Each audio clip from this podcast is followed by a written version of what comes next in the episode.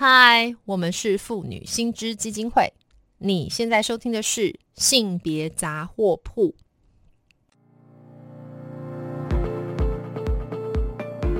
从新闻看性别，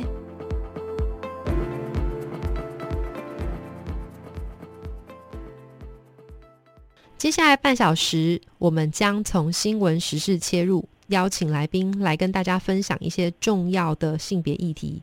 跟大家的生活权益都息息相关哦。今天我们想要来邀请听众一起共同关心的，是由近期有许多妇女团体共同所推动的跟踪骚扰防治法这个议题。事实上，这部跟踪骚扰防治法已经在今年的六月一日正式上路实行了。那全国的警察也都开始受理各项的这个相关案件。那媒体上其实也出现不少。关于这个跟骚法的实际案例的报道，所以今天我们非常荣幸能够再度邀请到。同样是我们妇女新知基金会的好伙伴，他是我们的副董事长郭怡清郭律师，来跟我们的听众好好来谈一下这个话题。Hello，怡清你好，嗨，文威好，各位听众大家好。那怡清刚刚应该也非常的熟悉哦，就是我刚刚提到这个跟踪骚扰防治法。那所以可不可以先请我们的怡清先跟大家说明一下，到底什么是跟踪骚扰啊？呃，跟踪骚扰防治法里面是有规定哈，所谓的跟踪骚扰的行为，它的第一个要件是必须要是有反复跟持续的实施，所以只有一次的话，我们就。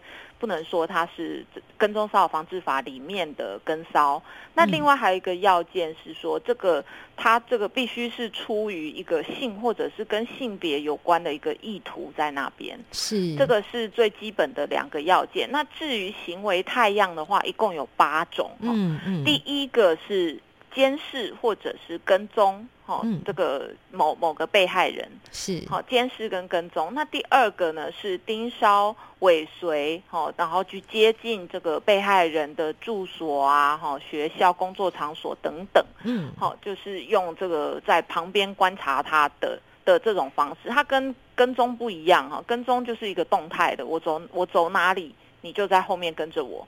那这个所谓接近的这个这个接近这个住所或者是工作场所这种尾随的方式，它是比较是一个静态的，就是我一直守在一个地方，然后等着看你从哪里出出入入。是对，这个是第二种。嗯，那第三种的话是对于这个被害人有一些像是警告啊、威胁或者是呃贬义哈，或者是就是辱骂的一些行为或者是动作。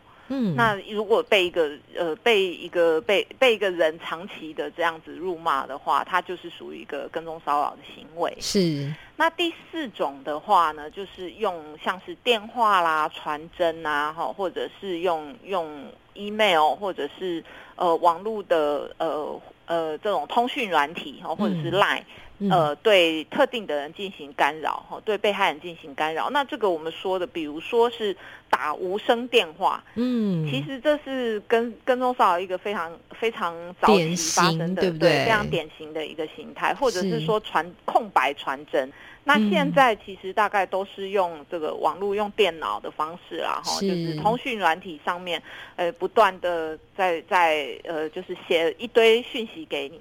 然后呃，我们不回，他还是继续持续的传，对，持续的传，或者是呃，给你传个早安、午安、晚安这样，呃，持续的传。好，那这个是所谓第四种，这个用电子设备的干扰。那第五种的话，哈，是我们在说的不当追求。嗯，那这个就是要求呃，希望你能够跟我交往，然后是呃一个。持续的有这样的行为，那如果呃我这边不同意的话，他还是继续的不断有这个追求的行为，好，或者是说我已经跟我的男朋友分手了，但是他想求复合的时候，这个都是属于呃这一款所谓的不当的追求行为。是。那第六种的话，是对被害人像是寄送一些呃物品，哦，就比如说就是寄一些呃内容很奇怪的信。哦，或者是说，呃寄了一些比较恐怖、有威胁性的东西，什么接到什么小动物的尸体之类的，太惊人。对，这种很可怕的，然后而且是经常性的收收到的话，它就是符合这一种的呃跟踪骚扰的形态。嗯，那第七种的话，哈，是向被害人告知他有害他名誉的一些讯息。或者是物品，我们比较常想、比较能想到的，就是比如说，呃，我我知道你跟那个谁谁谁都有上床，你如果不。不顺我的意思的话，我就帮你把这件事情就是到处公诸于世，对不对？传播给大家知道，是是是，类似像这样子的哈，而且持续有这样子的行为。是。那第八种的话哈，就是滥用呃被害人的个人资料，然后用他的，比如用他的名义去订呃去网络上订购或者是订外卖。哦，那个订了呃二十几三十个披萨，结果人家送过来，达美乐送过来的时候，才发现根本就不是他订的。对，收货人就说我没有订这个东西。是是是，所以这样看起来，这个跟骚法它能够呃处理的范围还蛮。大的哈，那所以接下来其实我也想要邀请宜兴律师来跟我们听众分享一下。其实近期大概我想听众朋友也开始注意到有一些个案哈，他其实是已经去适用到这个跟骚法，所以我想今天也邀请宜兴律师来跟听众分析一下，比方说一两个案。那我现在先举一个例子哈，呃，我想这个案子是呃我所看到报道上面这个南投县哈所呃施行以来首起。使用这个跟骚法，然后去施行羁押的一个案例哈。那这个案例非常简单，就是说这个南投的陈姓男子跟这个陈姓的前女友，呃，他想要复合啦，所以在六月一号当天就传 line 哈，跟他恐吓说，若你不接电话，我就到你家去放火烧车子。那可不可以请一心律师说，哎，到这一步他是不是就已经符合跟骚的这个阶段呢？是啊，他如他如果经常传这样子的讯，因为其实我们知道那个求复合的时候，嗯，这个状况还蛮常见，就是不断的传这个，不管是恐吓或者是呃请求，或者是哀求，或者是。呃，甚至很愤怒的话，这种状况很常见，这个就已经符合跟踪骚扰的了解。所以这看起来也像是刚刚宜兴律师提到的其中一种类型，对不对？是。对，然后我可能继续再讲这个报道。这个报道，这位就是这个南投的诚信男子还不止这样吼，他接下来就是开始拨电话，每天拨电话，就像宜兴律师说的，对不对？要求复合的过程里面，他就疯狂骚扰，然后更可怕的是，他还跑到这个诚信女子的这个呃工作场所外面去盯着，好，就是所以看起来这好像已经不只是其中一项，吼，对不对？他这里应该是符合了两项啊，就是他传那个讯息恐吓，还有打那个。那个一直打电话，对，这个是属于通讯的骚扰。是。那在他的工作场所外面一直等他，一直等他，这个就是所谓的盯梢。是。然后呢，这个故事更可怕，就是说，那他当然不生气了，他是要去报案。那警察也确实有受理，所以这边我也想顺便请教一下宜兴律师。通常看起来这个女子是对的哈，她就去找警方。那可不可以也请宜兴律师稍微说明一下，那找警方通常他会怎么做啊？呃，依据这个跟骚法哈，最新的跟骚法，呃，首先真的要大要跟大家呼吁，就是一定要去找警察。是。那因为警察现在手边有一个利器叫做书面告诫，如果警察呢去报案的时候跟警察说，哦，有人在跟踪骚扰我，那警察去查了属实了，呃的时候，如果哦确定有这件事情，那么他就会发一个所谓书面告诫给这个。呃，跟踪骚扰的人，这个加害人，然后就是意思就是警告他，你不可以再做这样子的事情。那如果发了之后，两年之内，这个人还是有继续跟踪骚扰的行为的话，这个被害人就可以去法院申请保护令。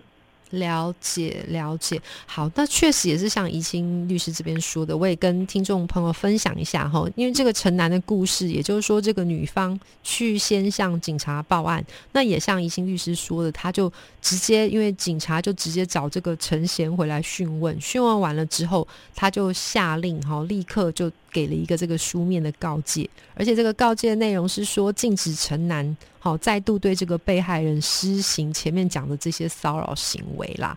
但很不幸，这个陈楠在六月七号，刚刚六月一号到六月二号这中间发生这件事，然后去报案。六月七号，他马上又前往女方住处，这次非常可怕，他做的行为是以打火机。然后，呃，作状要点燃这个汽油瓶来恐吓，还破坏这个室内的监视录影设备之后离去。好，那所以这个宜兴律师到这一步的话，接下来会怎么做啊？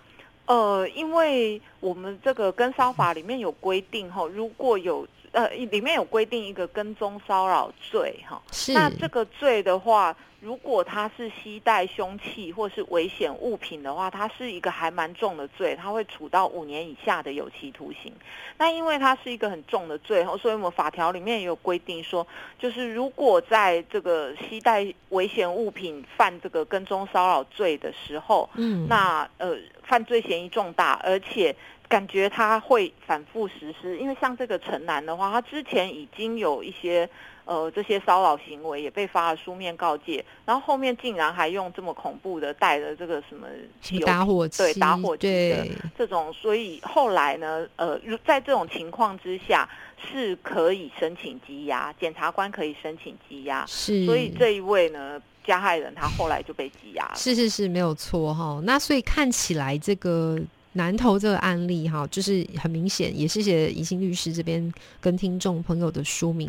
那我想，其实就是除了这个个案之外，其实本来我们所知道，包括在宜兰这边也是有一个疯狂打行动电话两百四十通啦，然后传 line，然后一直在工作场所盯梢。那这一位他是在宜兰发生的张姓男子，最后也是依据这样子的流程，哈，也是一样被在他算是宜兰县首宗。也是一样被羁押的案例，那其他其实也还包括在嘉义哈，所以其实从这个东西我们就不去赘述。不过我接下来想要问怡兴律师哈，蛮好玩的。我这边手边刚好有个资料，也跟听众朋友分享一下。其实这个跟骚法从六月一号上路之后，案子还真的蛮多的哈。我跟听众朋友也说明，根据我们目前警政署的统计呢，从六月一号到六月五号才短短五天。全国光受理的案件就高达五十四件，换言之，一天超过十件。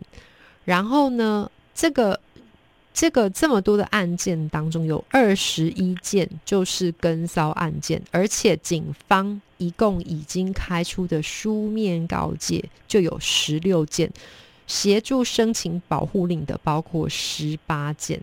而且在我们台北市这边又更厉害了，就是说从六月一号到六月七号的七天之内，台北市政府本身在台北市也就已经受理了十五件。而比较有趣、比较令人遗憾的是哦，这边所有受理的案件，被告都是男性。那换言之，这边的受害人多数都是女性。然后加害人多数都是男性。那我知道，因为我们怡兴律师他同时也是我们妇女心智的副呃副董事长，我也想问你一下，看起来这个跟骚法上路这件事情，应该我想在副团里面是蛮有共识，而且你看这个数据很明显，看起来是还蛮需要的。那我可不可以就很不礼貌的问一下，就是说如果副团大家的这个态度都是蛮一致，那到底为什么这么久？这跟骚法才正式上路啊！这中间在倡议的时候发生了什么事？呃，这个跟骚法呢，其实民间在二零一一年的时候，就是一百年的时候，其实就开始倡议要有这个法律。是。那民间自己就是后来在二零一五年间左右的时候，就是有完成一个民间版的草案。我们自己的草案哈，那我们的草案最重要的重点，第一个就是规定这个跟骚法它的呃行为太样，那也差跟其实这个跟这八种差不多，目前差不多。可是有一个最大的跟现在最大的不同，现在的这个现行法上面是规定必须要是跟性跟性别有关的这个意图。下面实施的这些跟骚行为，它才符合跟骚法的规定。是，但是我们民间版是不希望把这个性或性别这个要件把它放进去。为什么呢？因为事实上有很多的案例。这个跟踪骚扰的目的是什么？他为什么要呃要实行这个跟踪骚扰？他并不是，并不一定是出自比如追求啊，或者是呃就是是呃跟性或者是性别有关的意图。像以前曾经有发生过一个案子哈，就是呃一个女学生一直被她的。呃，同班的一个学长，就是他们通识班的一个学长，一直在跟踪他，然后或者是在他的宿舍底下盯梢。是。那这个女生呢，后来就提了这个性性别平等教育法的申诉哈。那但是最后是这个并没有成立。为什么没有成立呢？因为这个呃男生他去盯梢这个女生的。呃的原因并不是因为他想要追求这个女生，或是他对这个女生有什么性别上面的呃歧视，或是性上面的幻想。嗯嗯，因为并不是出于这样的原因而去跟骚，但是这个女孩子一样遭受到很大的惊吓。对对对，那在这样的情况之下，如果以现在的法律，这个案子可能就没有办法进到跟骚法里面。提供这个女孩子帮助，是，所以这样宜兴律师看起来也蛮有趣的吼。就是说，您讲这个要件里面，确实你也提到，他必须跟性与性别有一个连结。那到底就是，所以看起来，刚刚我们看起来好像是几个成功的，比方说警方可以介入，或者是甚至羁押的案子。可是，好像这个地方也仍然会有一些漏网之鱼。是这个意思吗？是没有错。嗯，尤其是这个是不是其实，在举证上很困难呢？就您的了解。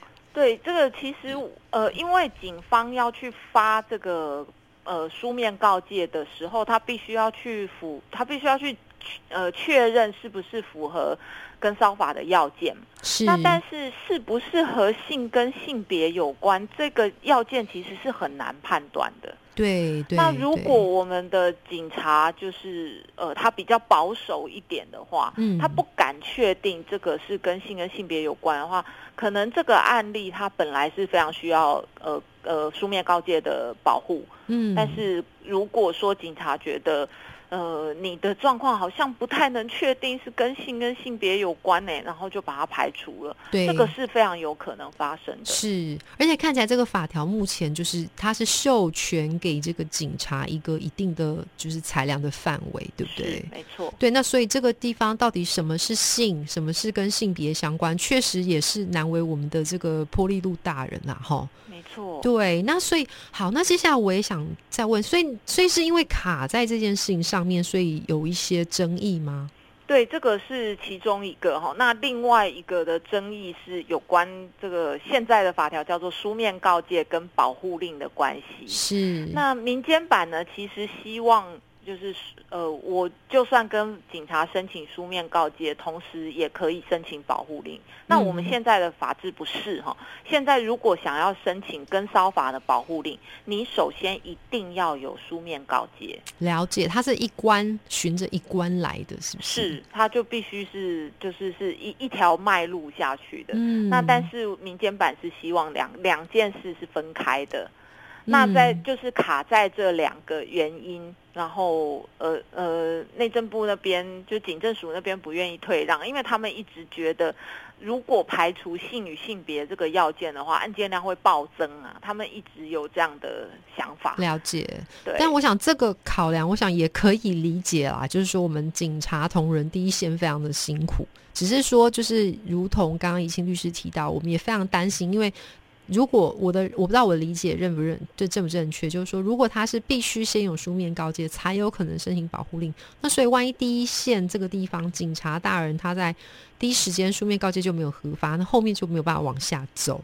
是没有错，了解了解。那所以也是这两个原因。那但是最终我们现在有的版本就是如刚刚怡清律师所说的哦。这个版本好，那没有关系。虽然不足，可是这可能是未来我们继续努力的空间。对对对，是。那接下来其实我也蛮好奇，我想我想要代为就是呃，利用这个机会也来请教一下李欣律师。那其实我一直有这个困惑哦，就是跟骚法当然利益良善，它有它的必要性。可是其实就我的了解，我知道我们国内目前已经有所谓的性平三法，对不对？好，甚至这个家庭防呃暴力防治法，它其实都是可能可以适用这些法律。那可不可以也请宜兴律师来帮我们示意一下，就是说这些法律他们彼此之间的关系是怎么样？好，所谓的性平三法哈，因为这这个三个法是有处理性骚扰的啦，一个是性骚扰防治法，一个是性别工作平等法，它有处理到职场性骚扰。那另外第三个是性别平等教育法，它处理的是校园性骚扰。是，那这三个就是都有性骚扰的状况。那我们的跟骚法，它的要件是跟性与性别有关，所以其实如果成立跟骚法的跟踪骚扰的话，通常都会成立性骚扰。所以为什么说这个跟骚法跟性平三法这边一定会有重叠的地方？是在这个是这个原因，就是成立跟骚法的跟骚行为，它一定会是性骚扰的一种。是，那它两个不一样的，呃，就是性别性别平等呃性平三法跟跟骚法最大的不一样，其实性骚扰防治法这些三个法律，其实它的重点是在处罚这个加害人，是，就是这加害人不得有这个性骚扰的行为，那你。触犯触犯了这个法律的话，会对你有一些惩罚。但是跟骚法的重点比较在于保护被害人，了解。所以跟骚法有所谓书面告诫跟保护令，其实这两个都是为了保护这个被害人这边。那那性骚扰的那三个法律。呃，是没有这样子的制度的。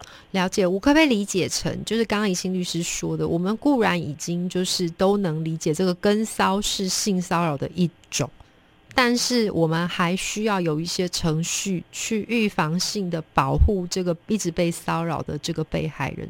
我可以这样理解吗？是，没错。所以跟骚法它其实它的重点还是在于对于被害人的保护。了解。那另外一个法律就是那个家庭暴力防治法。好，因为其实我也想要回过头来再问，其实刚刚提到这个，我们刚有谈到这个南投的这个案例嘛，对不对？好，这个南南投的诚信男子想要跟前女友复合，那刚刚没有提到是说这一位呃男性他其实既然是跟他是过去是男女朋友的关系，所以其实过去就有一个这个家暴的这个历史，好。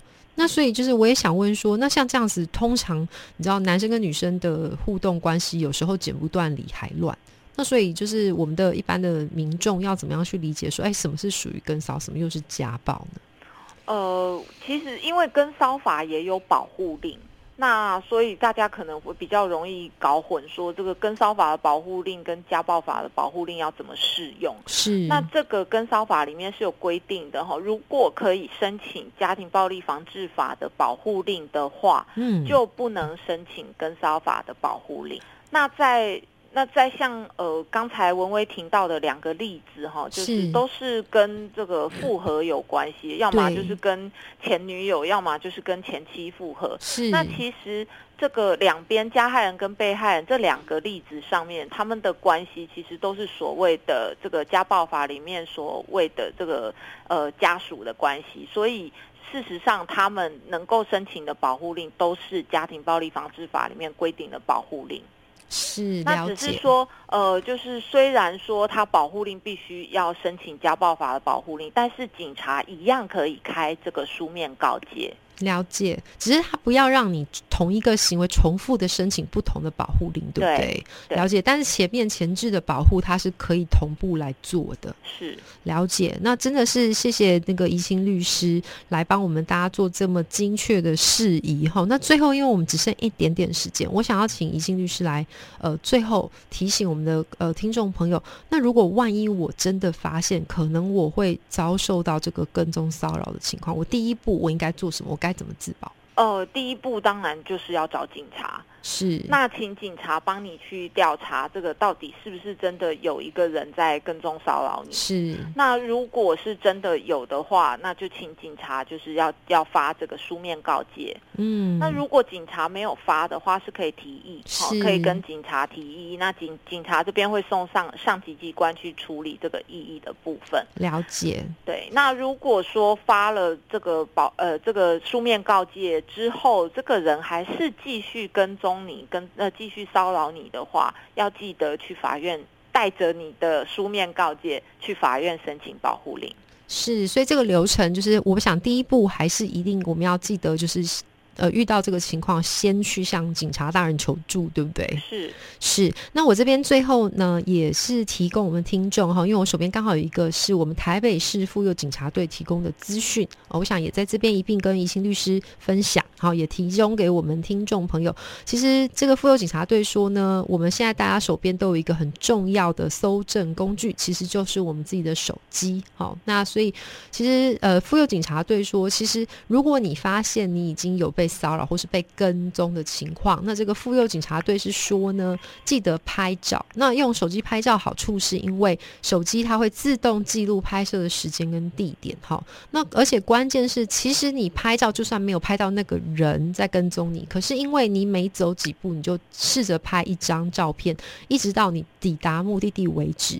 那这个本身就可以协助去记录下时间跟地点，以便呢方便让警察之后去做追查，还有调阅监视器的动作。我想在这边一并提供给我们的听众朋友参考。